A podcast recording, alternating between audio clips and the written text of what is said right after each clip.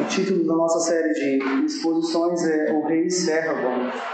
E hoje o tema é O Rei Servo ora ao Pai e prega o Evangelho aos pecadores.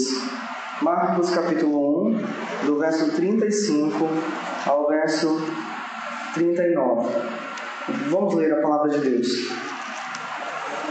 Tendo-se levantado alta madrugada, saiu, foi para um lugar deserto e ali orava procuravam diligentemente Simão e os que com ele estavam.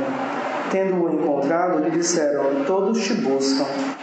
Jesus, porém, lhes disse: Vamos a outros lugares, às povoações vizinhas, a fim de que eu pregue também ali, pois para isso é que eu vim.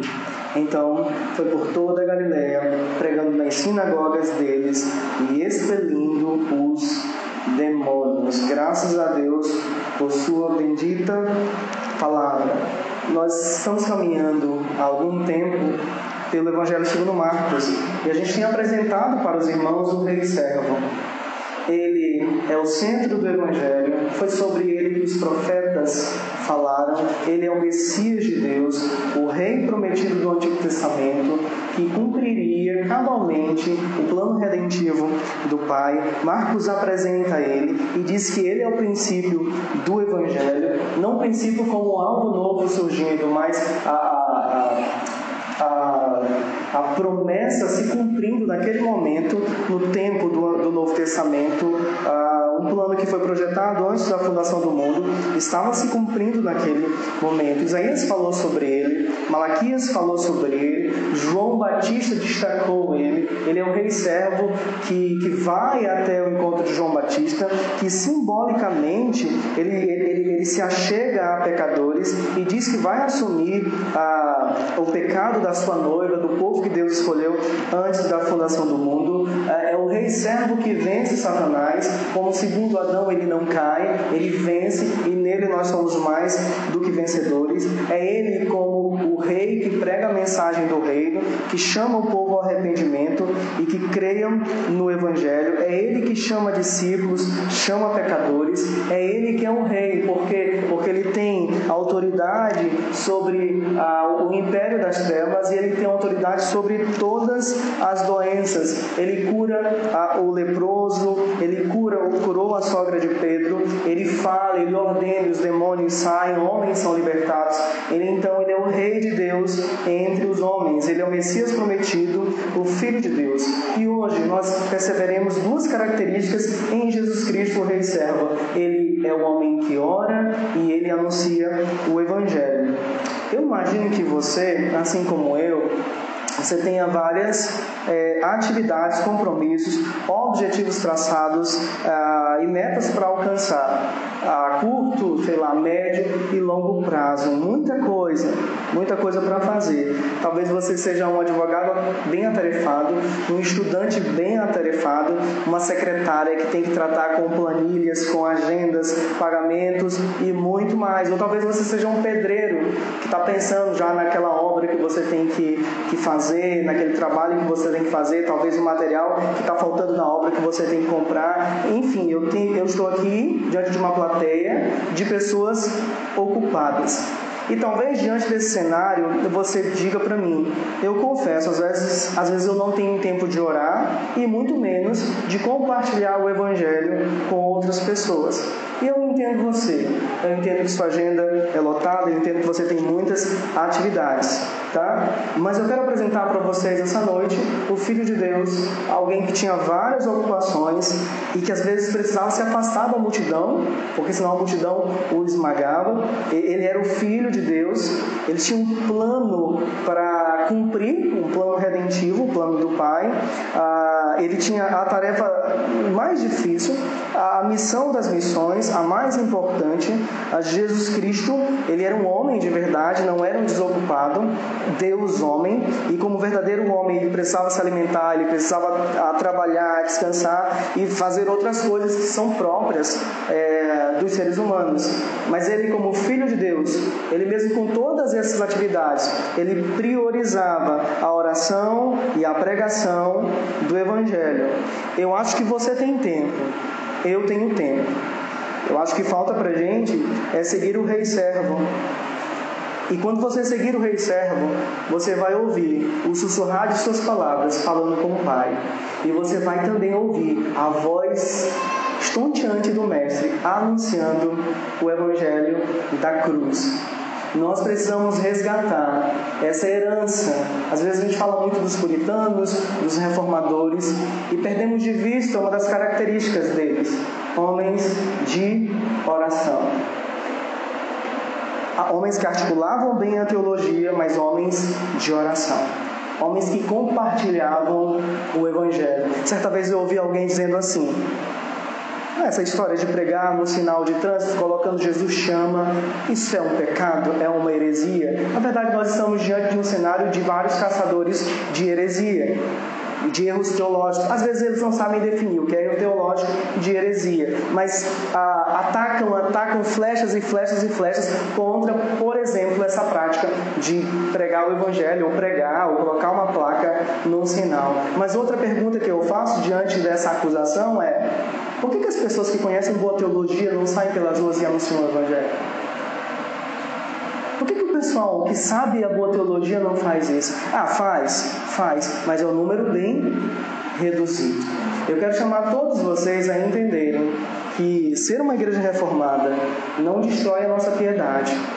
Nós somos chamados pelo Rei Servo para orar e para anunciar o Evangelho. Então vamos caminhar. Eu dividi o sermão em duas partes. Primeira parte, verso 35, o rei servo ora. Segunda parte, o rei servo prega, versos de 36 ao 39. Então vamos caminhar juntos primeiro. O rei servo ora, verso 35. Tendo se levantado alta madrugada, saiu, foi para um lugar deserto e ali orava.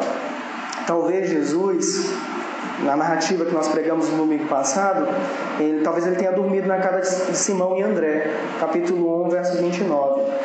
No dia anterior, você acompanhou comigo, Jesus Cristo realizou várias curas, inclusive a sogra de Pedro. Expulsou muitos demônios, muitas pessoas foram libertas pela autoridade de Jesus Cristo. Ele é o Rei de, de Deus, ele é o Rei servo que tem autoridade sobre as enfermidades e sobre os demônios. Depois desse dia tão cansativo, de tantas atividades, diz o texto aí que nós lemos, ele se levantou alta madrugada. A narrativa de Lucas, Lucas 4, do verso 42 ao 44, diz sendo dia.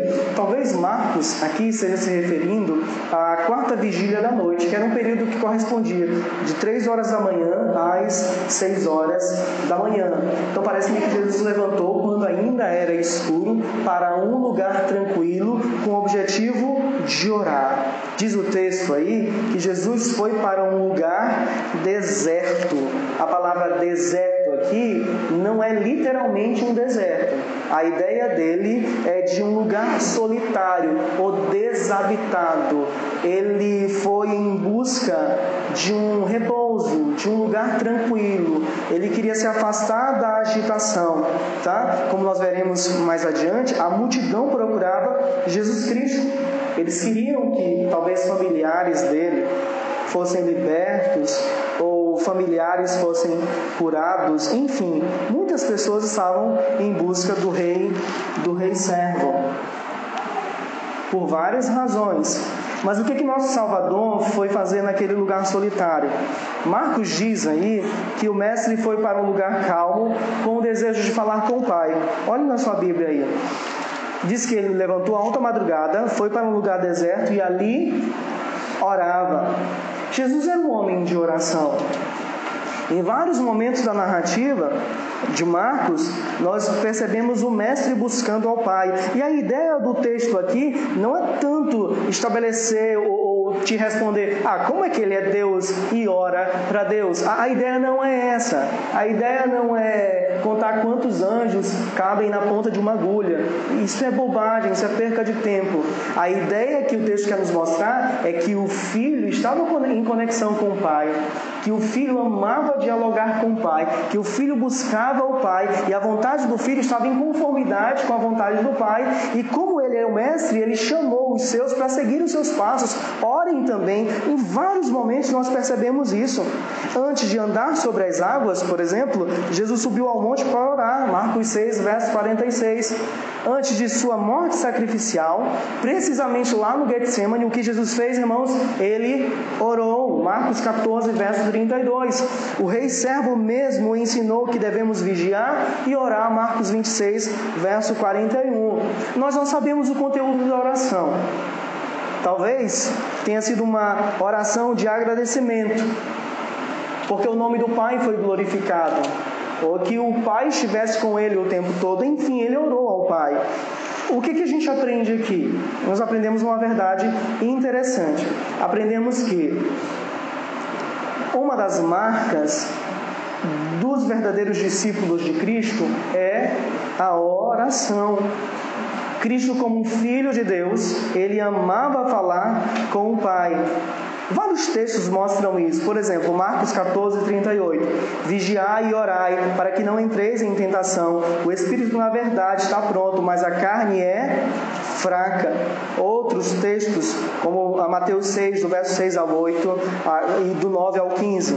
Tu, porém, quando orares, entra no teu quarto e fechada a porta, orarás a teu pai que está em secreto, e teu pai que vem em secreto te recompensará.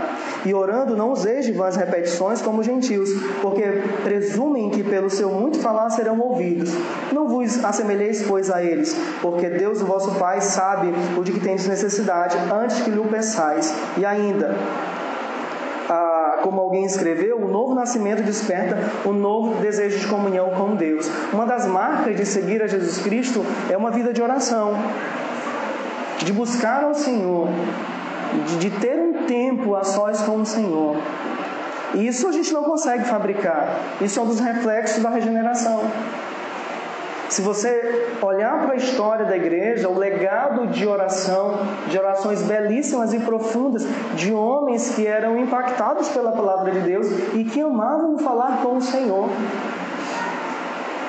Minha preocupação é de um desenvolvimento teológico tão rebuscado por parte de tanta gente que mata a piedade das pessoas. Isso não significa dizer que necessariamente o estudo teológico, a busca pelo conhecimento mata a nossa piedade. Pelo contrário, ela direciona. Mas quando ela vira um fim em si mesmo, vira hipocrisia, vira conhecimento vazio, apenas para citar na internet ou para dizer que leu determinado livro, etc, etc, etc. Se as igrejas estivessem cheias de pessoas orando, como tem gente lotando as redes sociais, citando fulano, citando nós tínhamos uma igreja mais santa e mais piedosa. Nós tínhamos, imagina se hoje, às 5 horas da tarde, eu dissesse que o Jonas Madureira estivesse aqui. Imagina se eu dissesse hoje, 17 horas da tarde, que o John Piper estaria aqui. Faltaria espaço para ter tanta gente aqui nessa igreja. Qual o problema? O problema não são desses caras, é claro, mas o problema é que a gente está tirando o foco. A gente está perdendo o foco, na verdade. A gente precisa amar o Senhor e uma das maneiras de demonstrar esse amor pelo Senhor é orar. A linguagem da oração é um privilégio e é uma necessidade. Comunhão com Deus estabelecida pelo sangue de Jesus Cristo. Às vezes alguém quer falar sobre infralapsarianismo, supralapsarianismo, e na hora da oração você percebe que ele não sabe orar. É necessário. Alguém já dizia que antes de você se colocar de pé para fazer alguma coisa com Deus, você tem que dobrar os seus joelhos diante dele, tem que ouvir e falar com ele. Outra coisa que nós aprendemos aqui é que a oração nos fortalece, direciona a nossa peregrinação aqui na terra a oração, de alguma maneira que a gente não consegue explicar tão profundamente, fortaleceu Jesus Cristo. Talvez para que ele se afastasse do desejo da popularidade, da fama. Ah, Jesus Cristo poderia pecar? Não, não poderia, mas de alguma maneira a oração fortalecia, confortava o nosso mestre. A oração nas Escrituras, por exemplo, pode ser um remédio para a ansiedade. Olha o que Paulo disse: Não andeis ansiosos de coisa alguma, em tudo, porém, sejam conhecidas diante de Deus as vossas petições, pela oração e pela súplica com ações de graças. E a paz de Deus, que excede todo entendimento, guardará o vosso coração e a vossa mente em Cristo Jesus. Filipenses 4, do verso 6 ao 7. A oração traz paz, a paz de Deus sobre nós, nos direciona mesmo nesses momentos de tanta aflição, de crises emocionais. Por que, que eu destaquei esse texto? Porque a minha afirmação é: a, oração nos direciona e, e nos fortalece na nossa peregrinação. E eu acho que um dos grandes mas um dos grandes desafios que nós temos como igreja é lidar com pessoas crentes que lutam com problemas emocionais.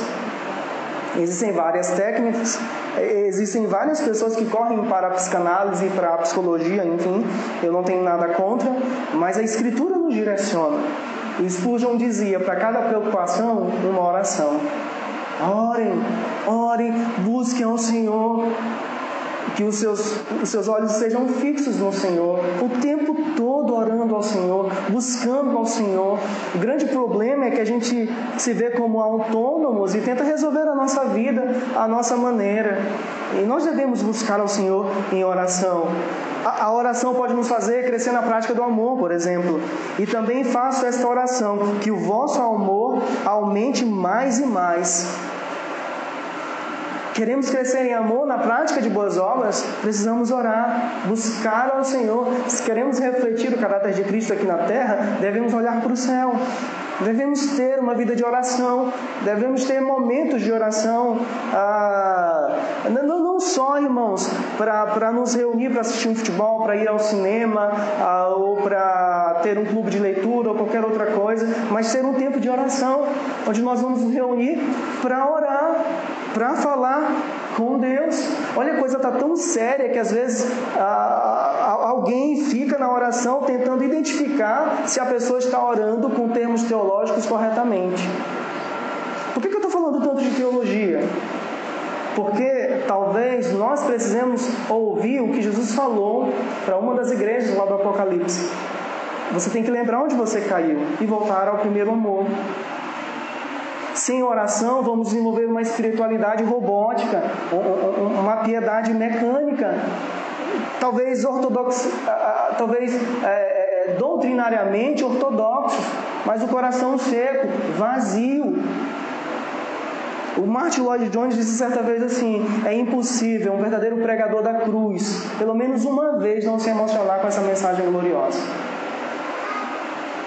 Sabe, às vezes desenvolvemos uma espiritualidade que é como aquele cara que fala tudo sobre o fogo, tudo sobre o fogo, mas quando o fogo entra em contato com sua pele, ele não sente nada.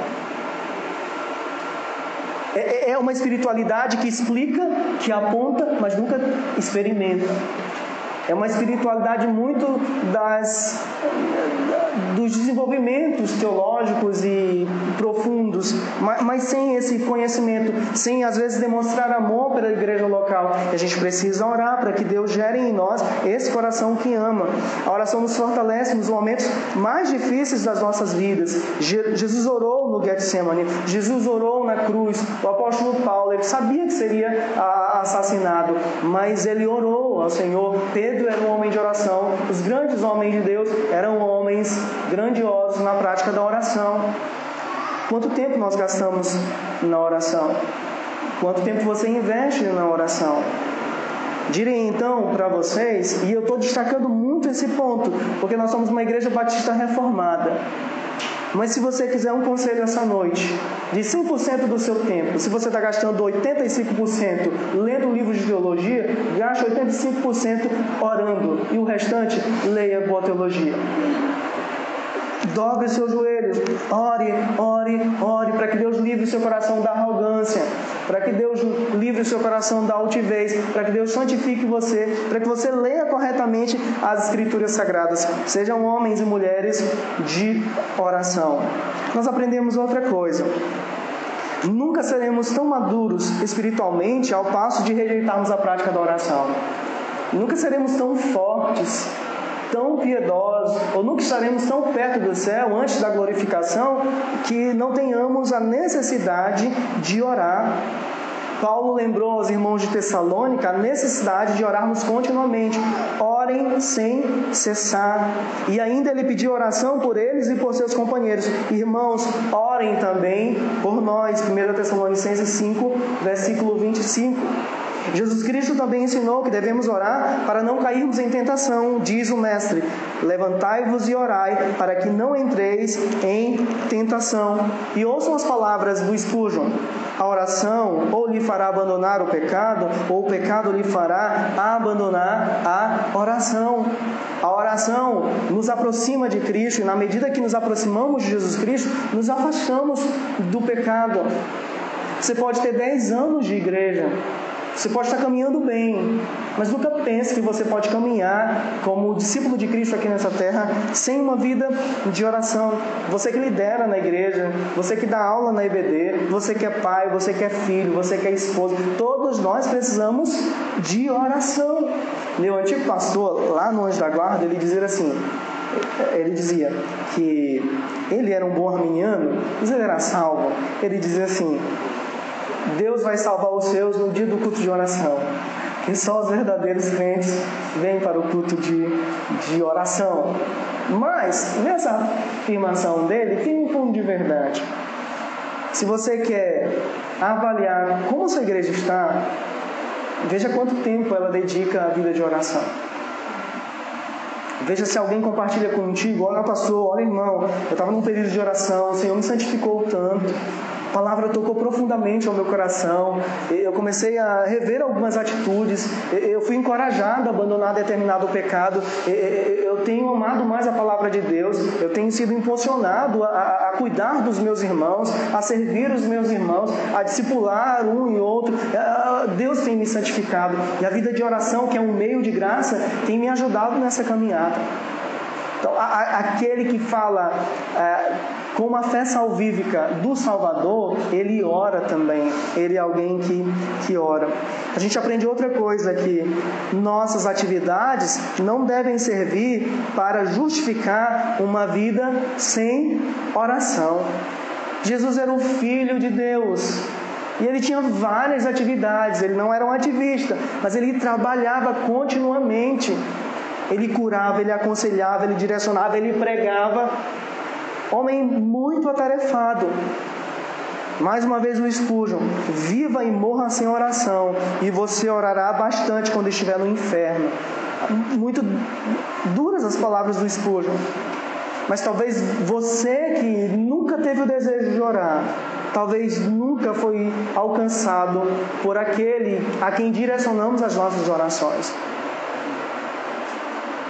Ah, pastor, mas eu eu trabalho muito, eu tenho muitas atividades. Irmãos, Deus salva pessoas que fazem coisas nesse mundo. Salvou vocês. Você que está fazendo mestrado, você que dá aula na universidade, você que cuida de casa, você que está muito atarefado. E uma coisa é certa, irmãos: você pode até escolher, decidir não orar, mas as consequências não estão no seu poder. Você não tem como administrar isso. Uma pergunta inquietante necessária para a gente. Se Cristo era santíssimo, isso aqui são palavras do bispo Riley. Olha só, se Cristo era santíssimo, mas mesmo assim orava constantemente, como nós que somos tão pecadores, não sentiremos a necessidade de orar. E ele continua: Que diríamos então de uma pessoa que se diz cristã e não ora? Infelizmente, há muitos que se levantam todas as manhãs e deitam à noite sem proferir qualquer oração. Muitos que jamais dirigem a Deus uma palavra sequer. Um Senhor dedicado à oração como Jesus não pode ter servos que jamais oram. Então, um dos reflexos do nosso discipulado cristão é orar. Alguns usam as seguintes desculpas: meu trabalho é muito cansativo. Ou as cobranças do meu gestor estão fazendo com que eu não consiga orar. Ah, o Senhor vai me entender. Ou então, os trabalhos na faculdade são minha prioridade agora. Depois que terminar, eu vou dedicar muito tempo para a vida de oração e outras desculpas ou outras coisas que às vezes a gente coloca na nossa cabeça. É uma mentira e a gente conta pra gente como se fosse grande verdade. A gente sabe que é mentira. O John Piper disse né, que as redes sociais, Instagram, Facebook, comprovam que nós temos tempo para orar. A gente tem tempo para orar. Nós temos tempo para evangelizar. Talvez não temos o desejo. Talvez não amamos isso. É, é, é possível que algumas pessoas aqui essa noite, mesmo com todas essas atividades, tenham tempo para ir ao cinema, tenham tempo para assistir várias séries do Netflix, jogar um futebol com os amigos, videogame e outras coisas, mas talvez você passe muitas horas com os homens, mas quanto tempo nós investimos? Você investe no diálogo santo com Deus. Você tem tempo para orar, eu tenho tempo para orar. Talvez você não queira orar, aí eu vou compreender. Mas eu devo dizer que uma vida sem oração é uma vida sem vida, é uma vida sem vigor espiritual, sem santidade, é uma vida vazia. A, a, a Escritura chama pecadores à salvação e esses pecadores que se tornam santos em Cristo suplicam ao Pai que lhes salvou. Então, para caminhar bem aqui na terra, nós devemos dialogar bem com o céu, nós devemos olhar para o céu. Então, você está caminhando bem na vida de oração, que o Senhor preserve seu coração, que você continue orando. E você diz assim, pastor, eu não estou tão bem. A graça para você, a Escritura chama você, o Rei Servo chama você. Separe um tempo ou você é daquele que diz: Eu não estou indo bem, eu passo uma semana senhora. Você sabe, talvez você seja daquele tipo que passa a semana toda sem fazer uma oração. Os laços do inferno estão perto de você. Satanás está perto de você e entende as suas fraquezas pelo que você fala, pelo que você faz. Você precisa de oração. Você precisa fechar os seus olhos, falar com Deus. Você precisa de um tempo para a oração. Era comum no passado homens de Deus terem quartos de oração para ter tempo com Deus. E a graça para todos vocês, inclusive para mim, que luto com, contra essa agenda superlotada. Eu quero chamar todos vocês a terem tempo de oração. Talvez você possa ajudar outros irmãos dessa igreja. Sabe, liga para ele, os, rapazes, se juntem para orar. Tirem um período de uma hora de oração, 30 minutos de oração. Daqui a pouco, duas horas, vai parecer dois minutos. A gente fica se perguntando por que, que esses homens do passado oravam três horas, duas horas por dia, três horas. Como é que eles conseguiam? Não foi da noite para o dia.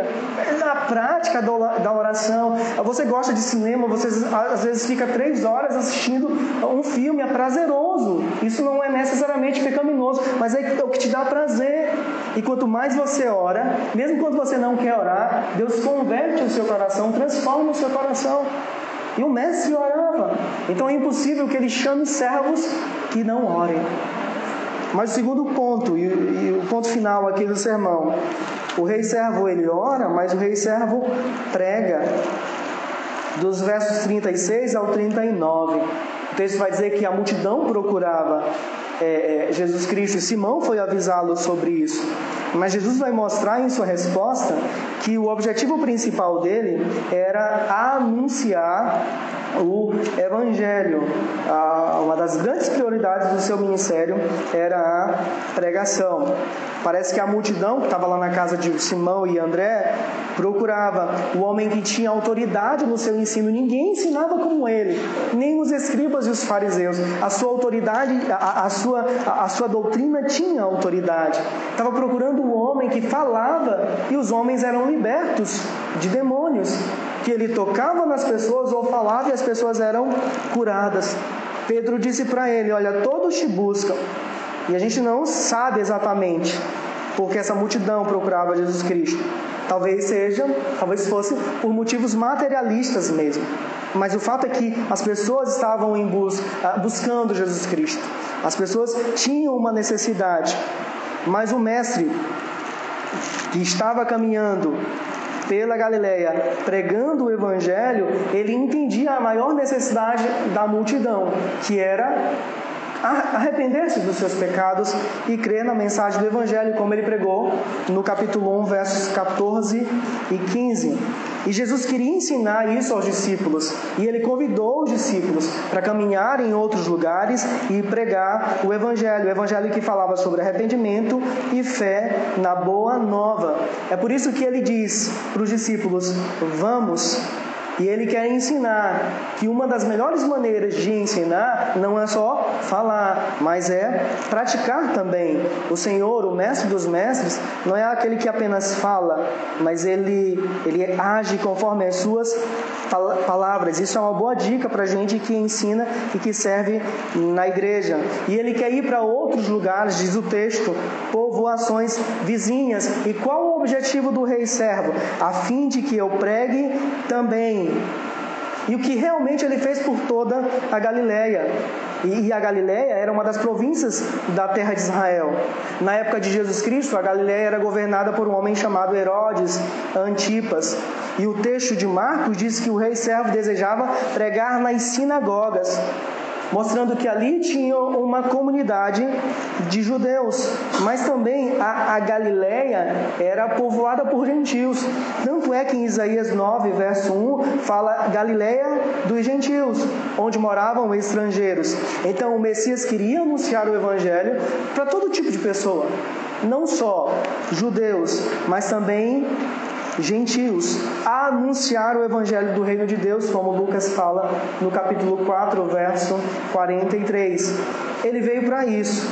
Enquanto os homens procuravam milagres, curas e maravilhas, Jesus Cristo veio para anunciar o Evangelho. Ele entendia que o homem, a maior necessidade do homem é ouvir a pregação do Evangelho, é se arrepender e crer nas boas novas de salvação. O que, que nós aprendemos aqui? Primeiro, os pecadores perdidos não sabem de sua real e urgente necessidade. Aquela multidão estava buscando Jesus Cristo principalmente por questões materiais, cura e também libertação dos seus, dos seus parentes.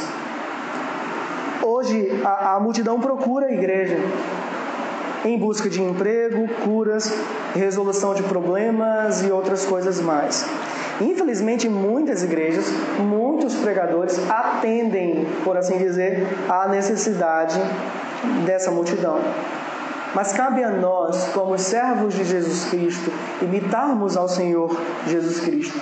Precisamos dizer aos pecadores que eles necessitam de arrependimento e de fé em Jesus Cristo. Às vezes, homens magnatas do mundo gospel tentam manipular a mensagem do Evangelho, descartar algumas coisas que podem de alguma maneira ofender as pessoas colocam alguns arranjos para deixar o evangelho mais bonitinho, mais palatável para as pessoas. Isso é pecado. A gente não deve fazer isso. Nós somos chamados para pregar o evangelho. Alguém disse que quando o evangelho verdadeiro é pregado, alguns pecadores têm o coração quebrantado, outros pecadores têm o coração mais endurecido ainda. A multidão não sabe qual a sua real e urgente necessidade. E nós temos contato com pecadores diariamente. Qual tem sido o nosso papel diante dessa realidade? Temos compartilhado o Evangelho da Salvação? Com quantas pessoas nós tivemos contato durante a semana? Quantas pessoas, para quantas pessoas dessas nós compartilhamos a mensagem da cruz? Precisamos ter esse senso de urgência. Os nossos olhos foram abertos. Nós sabemos quem é o Salvador. A partir de, do momento em que conhecemos o Senhor, nós nos conhecemos. Mas as pessoas não conseguem se conhecer. Alguém disse que essas narrativas que nós encontramos fora de Jesus Cristo levam o homem para uma viagem interior. E ele começa a caminhar por campos verdejantes. E ele se aproxima, ele, ele corre em busca de um horizonte belíssimo está à sua frente. E ele vai se aproximando, se aproximando, quando de repente o, o rosto dele bate na parede, ele bate com o rosto na parede. Ou seja, era apenas uma ilusão.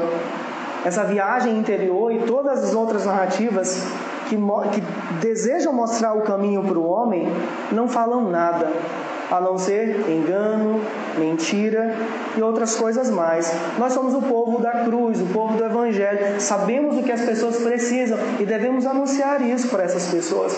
Essa era a prioridade do rei servo, do filho de Deus. Deve ser a nossa prioridade. Não devemos apenas falar ou desenvolver bem aspectos da, da mensagem do Evangelho dentro das nossas igrejas. Nós precisamos anunciar isso para as pessoas e que Deus preserve essa igreja fiel a esse Evangelho que não é, seja é, comprada pelo clamor da multidão. Às vezes, nós, como líderes, pastores, e vocês também, nós queremos uma igreja cheia, mas isso não é o objetivo principal da gente. O objetivo principal da gente é pregar o Evangelho. Deus vai trazer os seus, a quem Ele escolheu antes da fundação do mundo. Precisamos anunciar o Evangelho. Essa é a real necessidade do homem, apesar dele não entender isso, porque está cego pelo pecado, pelas suas transgressões.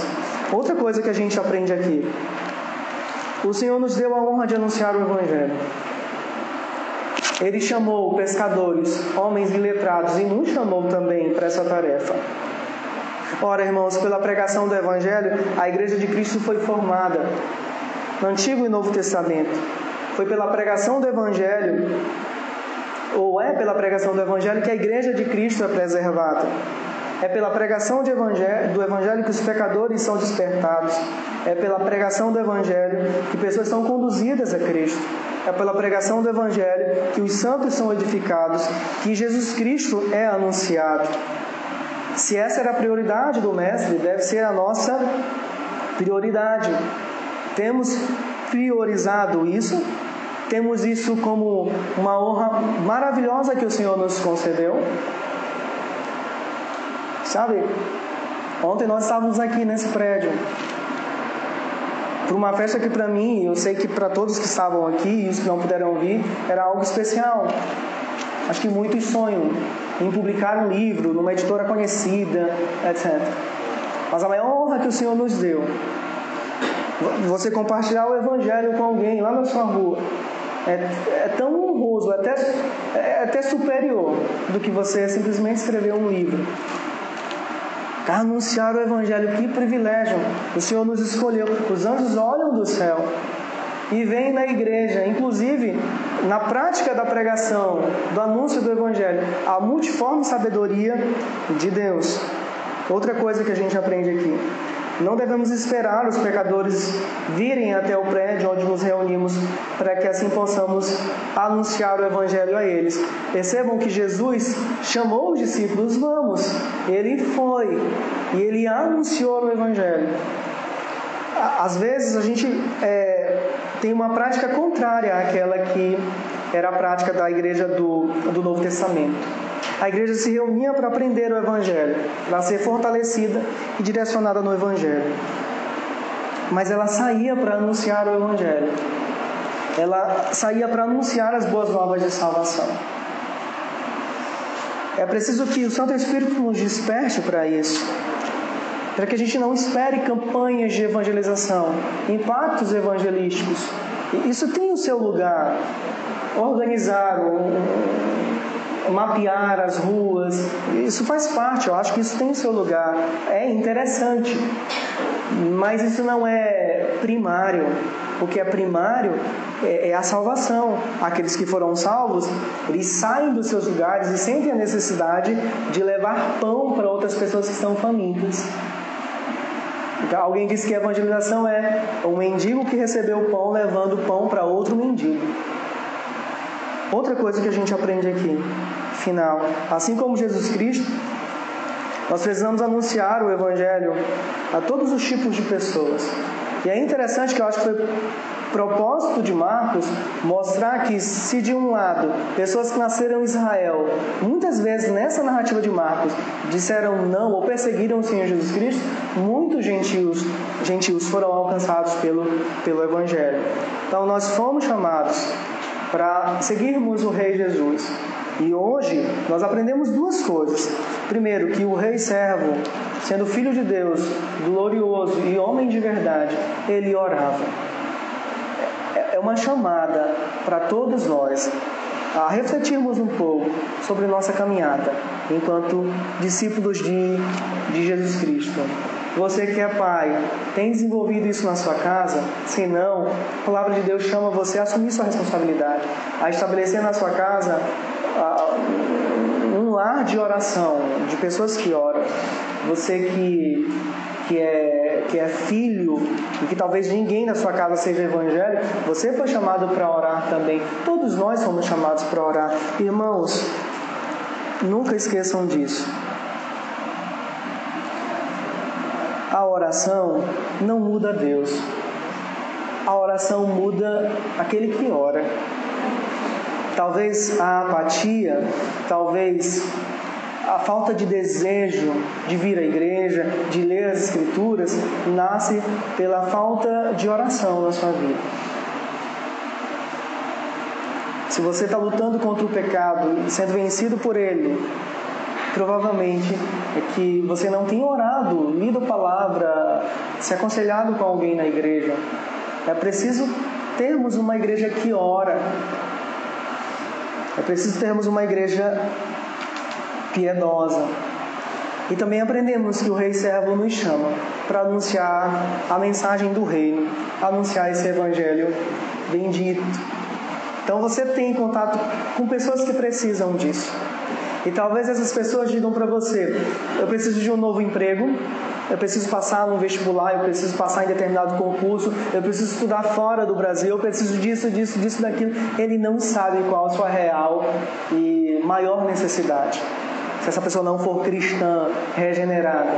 E você tem a palavra que salva. Aí você precisa anunciar esse, esse evangelho. Que olhemos para o Senhor Jesus Cristo. Ele era homem de verdade, que orava, o Deus bendito que pregava o evangelho que salva o mais vil pecador.